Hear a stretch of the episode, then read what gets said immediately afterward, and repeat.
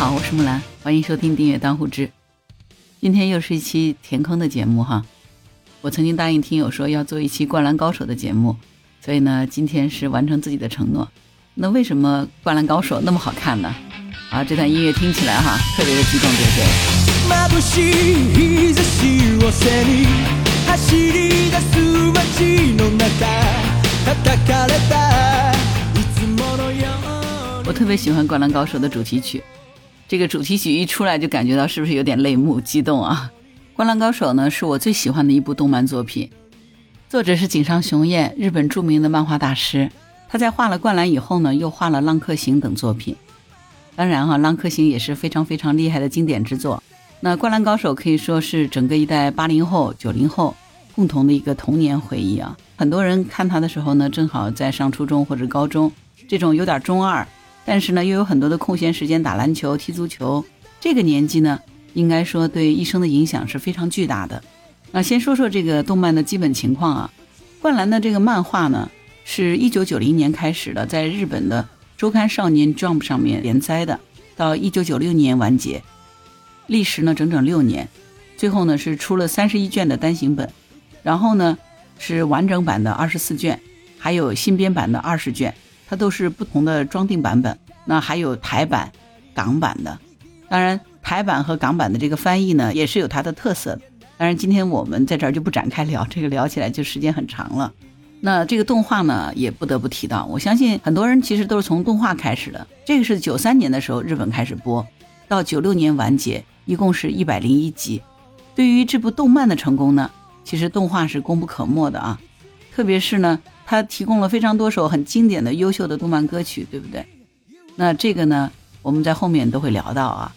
后来到二零一三年的时候呢，动画就出了高清版，当然只是在画质上的清晰度是有所提升。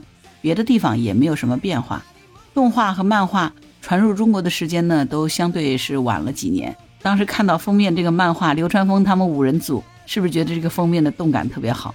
九七九八年的时候呢，引进了这个《灌篮高手》的动画，是在电视上放的，这个瞬间就引起了轰动。很多男生我相信是看了《灌篮》才开始打篮球的吧？但这个之前，大家可能很多人都是看了好几年的《足球小将》，是吧？所以踢足球也是这个占绝对性的优势。可是《灌篮高手》一出来呢，打篮球的男生就越来越多了。当然也有很多人两边都在走哈。这个不仅在中国，日本其实也是的。很多青少年都是受了《灌篮》的影响，开始打篮球，甚至是走上了职业的道路。后来呢，日本篮球协会哈特地给井上雄彦颁发了一个奖，用来表彰他这方面的贡献哈。你看，因为他带动了很多青少年走上这个篮球之路了。一部漫画，我们想能造成这么大的社会影响，其实是非常罕见的。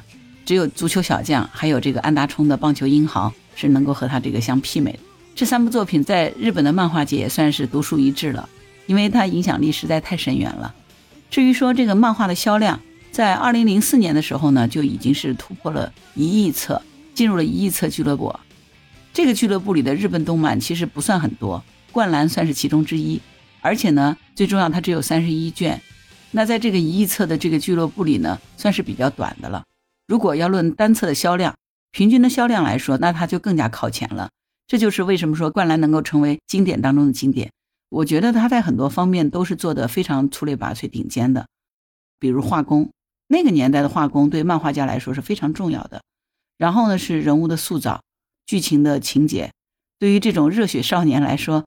你要让他有感人的程度，还有热血性，还有他的幽默程度也是非常重要的，对吧？甚至于说他的内涵，他传递的这个精神、正能量，这种都是说顶尖的。当然，里面还塑造了许多著名的场面，还有金句。总之来说呢，你可以在任何一个地方做到出色，这个漫画它才是好漫画，是吧？灌篮高手呢，几乎说在这几个方面都是登峰造极的。这种漫画在日本的漫画界其实是非常少见的啊。那我们接下来可以分几个方面来说说它的这个经典之处吧。首先是人物方面，樱木花道、流川枫、三井寿、宫城这些角色，其实我相信就算是没有看过《灌篮》的朋友，可能都听说过这些名字，对吧？因为实在是太经典了，他塑造的是一个比一个出色。当时呢，很多看漫画的时候呢，都是中二的年纪啊，可能很多人班里打篮球都是自称是这些角色的，对不对？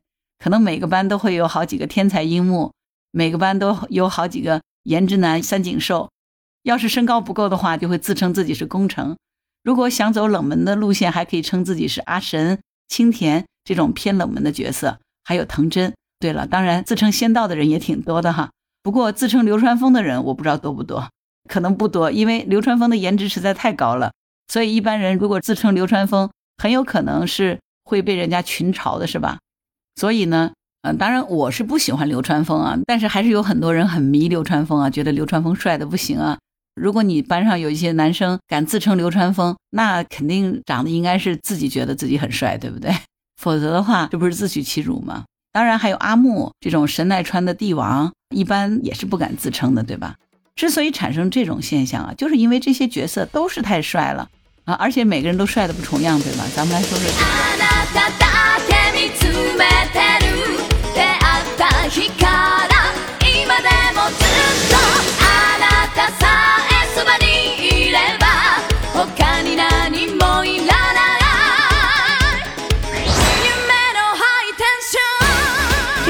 设计其实是很绝的。樱木花道他是一个门外汉，他一步步成长，一步步逆袭，是不是？在很多大赛中是大显身手，这个看着真的是很爽。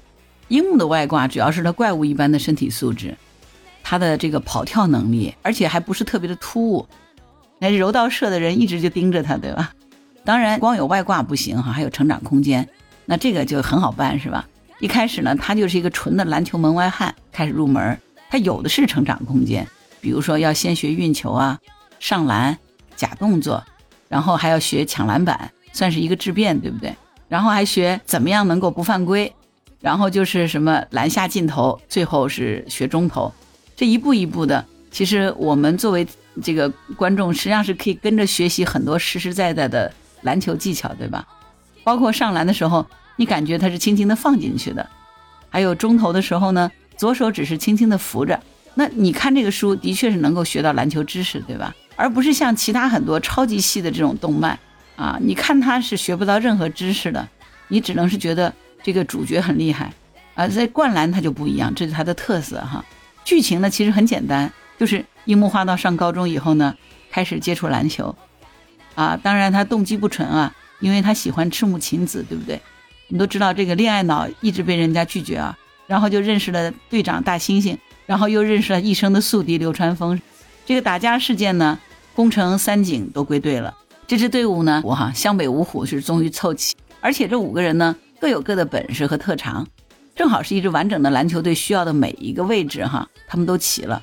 再加上这个安西教练的这指导哈，那每个人都喊出了我们很强大这个口号，然后呢一步一步的就真的成了一个强队。我特别喜欢安西教练那个下巴。虽然他们打的比赛其实不多，整本书可能就这么六七场比赛算是重点化了的，但是呢，每一场比赛都非常的经典，而且呢都很耐看，设计的这个跌宕起伏哈，扣人心弦，非常刺激，值得你反复的去看。而且呢，除了这个主角樱木之外呢，每个队员都在成长，每个队员在每场比赛当中都会有一定的表现空间，就是相当于每个人都有点个人秀哈。那这个也是井上雄彦他编剧能力的这个体现，而且这些对手他也很抢眼，比如说翔阳的藤真，这个陵南的鱼柱、仙道福田，还有海南的阿木、阿神，还有青田这些角色，都让你觉得其实这些队伍啊，真的都是很强啊，每个队都是强队，而且每个队都有自己的特色，对吧？不是千篇一律的。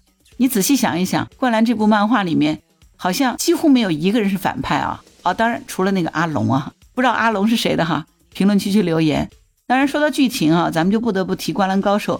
另外一点就是很刺激的，就是猛男落泪哈，这个真的太热血、太感人了。相信无数的男生看到这个啊，肯定是太正常不过了。日本动漫界这个猛男落泪哈，我想应该第一个就是《灌篮高手》的，第二一个呢就是《海贼王》。不过呢，《海贼》最近这十年的剧情没有之前那么优秀了啊，所以也就没有那么催泪了。这个也算是一种遗憾吧。回到灌篮啊，这个感人呢，就是作者井上雄彦的这个功力的充分体现了。就是越到后期呢，他就越懂怎么样人去寄托感情，怎么能够让这个读者的眼泪哗哗的来哈。你可以说是骗人眼泪都可以用这个词儿。总之呢，就是读者心甘情愿的把自己的情感寄托在这些球员身上，寄托在湘北身上。所以你可以看到他们那种感人肺腑的合作。顽强不屈的精神，完全受不了，对不对？前期最经典的，我觉得毫无疑问就是三井寿归队的时候那一句说什么“教练，我想打篮球”那句，真的感觉是要哭了。其实三井我好喜欢他，还有包括输给那个海南的时候，樱木那个痛哭的画面，赤木叫他过来站队，到后面呢，他们赢了这个陵南队，到了全国大赛出线权的时候，赤木这个大猩猩又哭得稀里哗啦的，樱木来叫他去站队，这正好是反过来前后对比啊，这两幕真的是太感人了。结果到了全国大赛的时候，特别是打山王这一场，哎，我天哪，这场实在是感人的泪点太多了，对吧？啊，等于说你前面的总和了吧？这场催泪程度真的是，我觉得整个漫画界可能都是少有对手的，真的难以形容。那特别是打到最后十分钟的时候，樱木和三井为首，到底是来打篮球还是来骗读者眼泪的？我真的觉得也太好哭了啊！由此呢，咱们就是其实这就是灌篮的一个很大的亮点啊，就是传达的精神。一般来说呢，有体育精神的这个无非就这么几种嘛，要么就是训练的很刻苦，要么就是团队精神，还有呢就是永不放弃。在灌篮这里面呢，这几个方面都是做到了极致的，实在是太厉害了。特别是永不言弃这个方面，你在最后打山王工业这个地方表现的实在是登峰造极的，对吧？你想。湘北队一度是落后了二十四分，还能够奋起直追，那然后还缩短到八分的差距了，又被拉开到十九分，最后还能往回追。这时候离比赛结束只有五分钟的时间了，就是凭着这种团队的协作，还有每个人的坚持，特别是樱木花道最后是带伤上场的，拼上自己作为选手的这个生命，哈，也就是为了赢得这场比赛而已。这个实在是太催泪、太厉害了，对吧？想到这儿，其实我就觉得心情很激动啊。平复一些心情，我们接下来说这个灌篮的画工啊。这个画工其实很多人都看得出来啊，画风从前几期到后面的几期，它的变化是很明显的。前几期都是偏少女那种啊，很细腻，很俊美。比如樱木花道还有流川枫都画得很漂亮，很帅。流川枫的每个表情都是帅到渣那种，对不对？就是真的就差把这个帅字写在脸上了。但到十几卷到中间开始呢，这个画风就开始越来越硬朗了，变成了这个猛男画风。到最后呢，简直每一格都像是素描一样的这个特写了。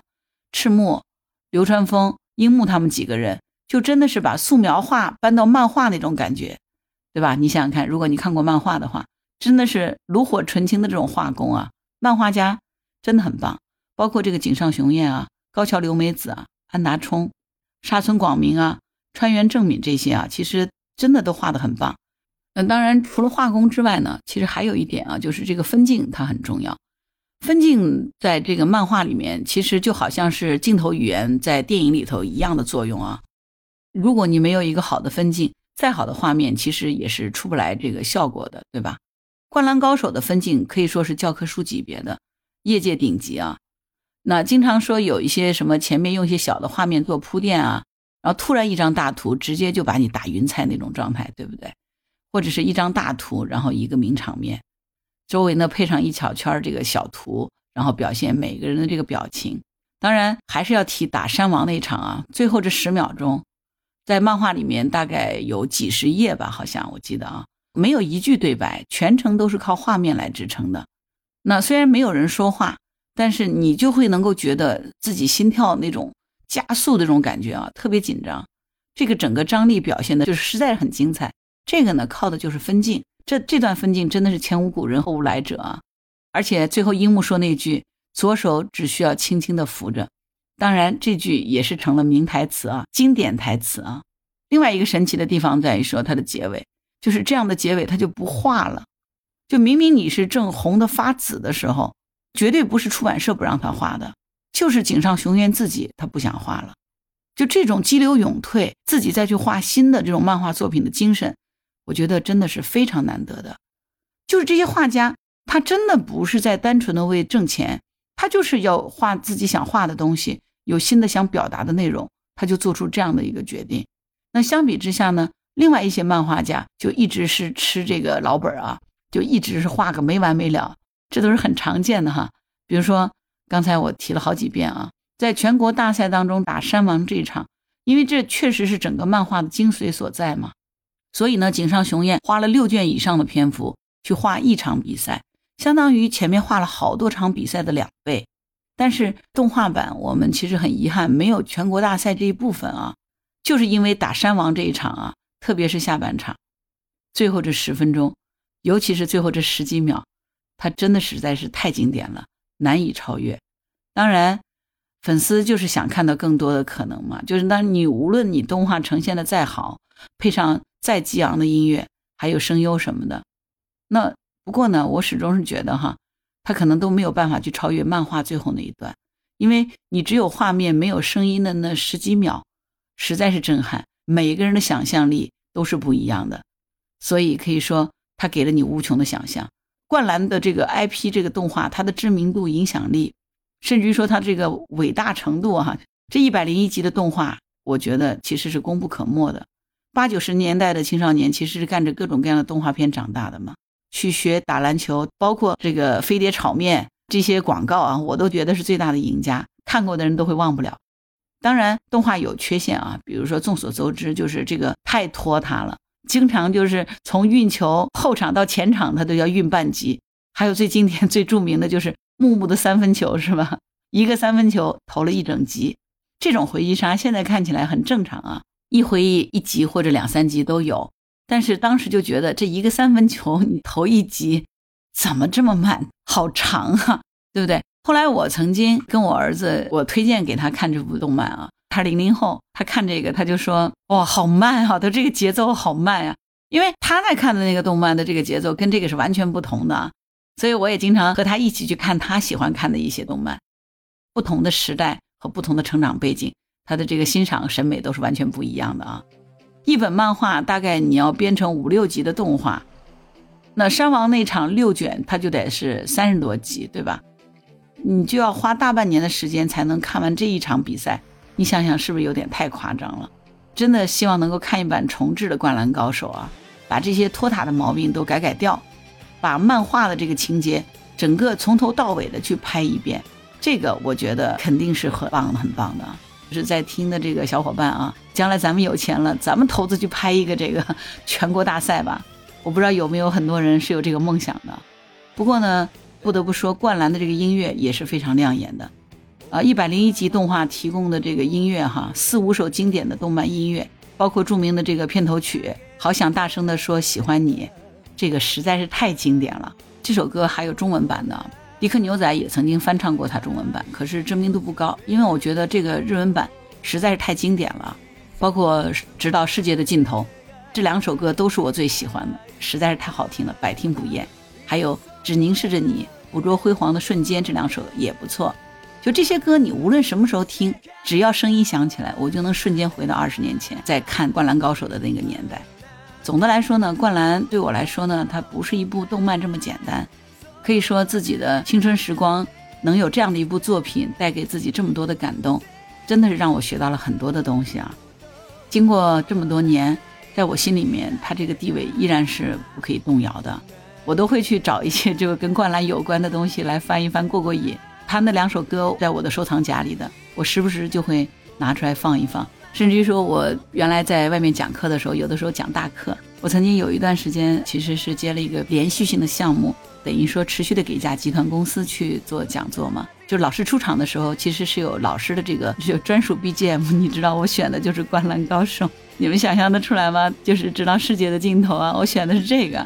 这个音乐是老师自己要求选的嘛，我就毫不犹豫就选了这个曲子。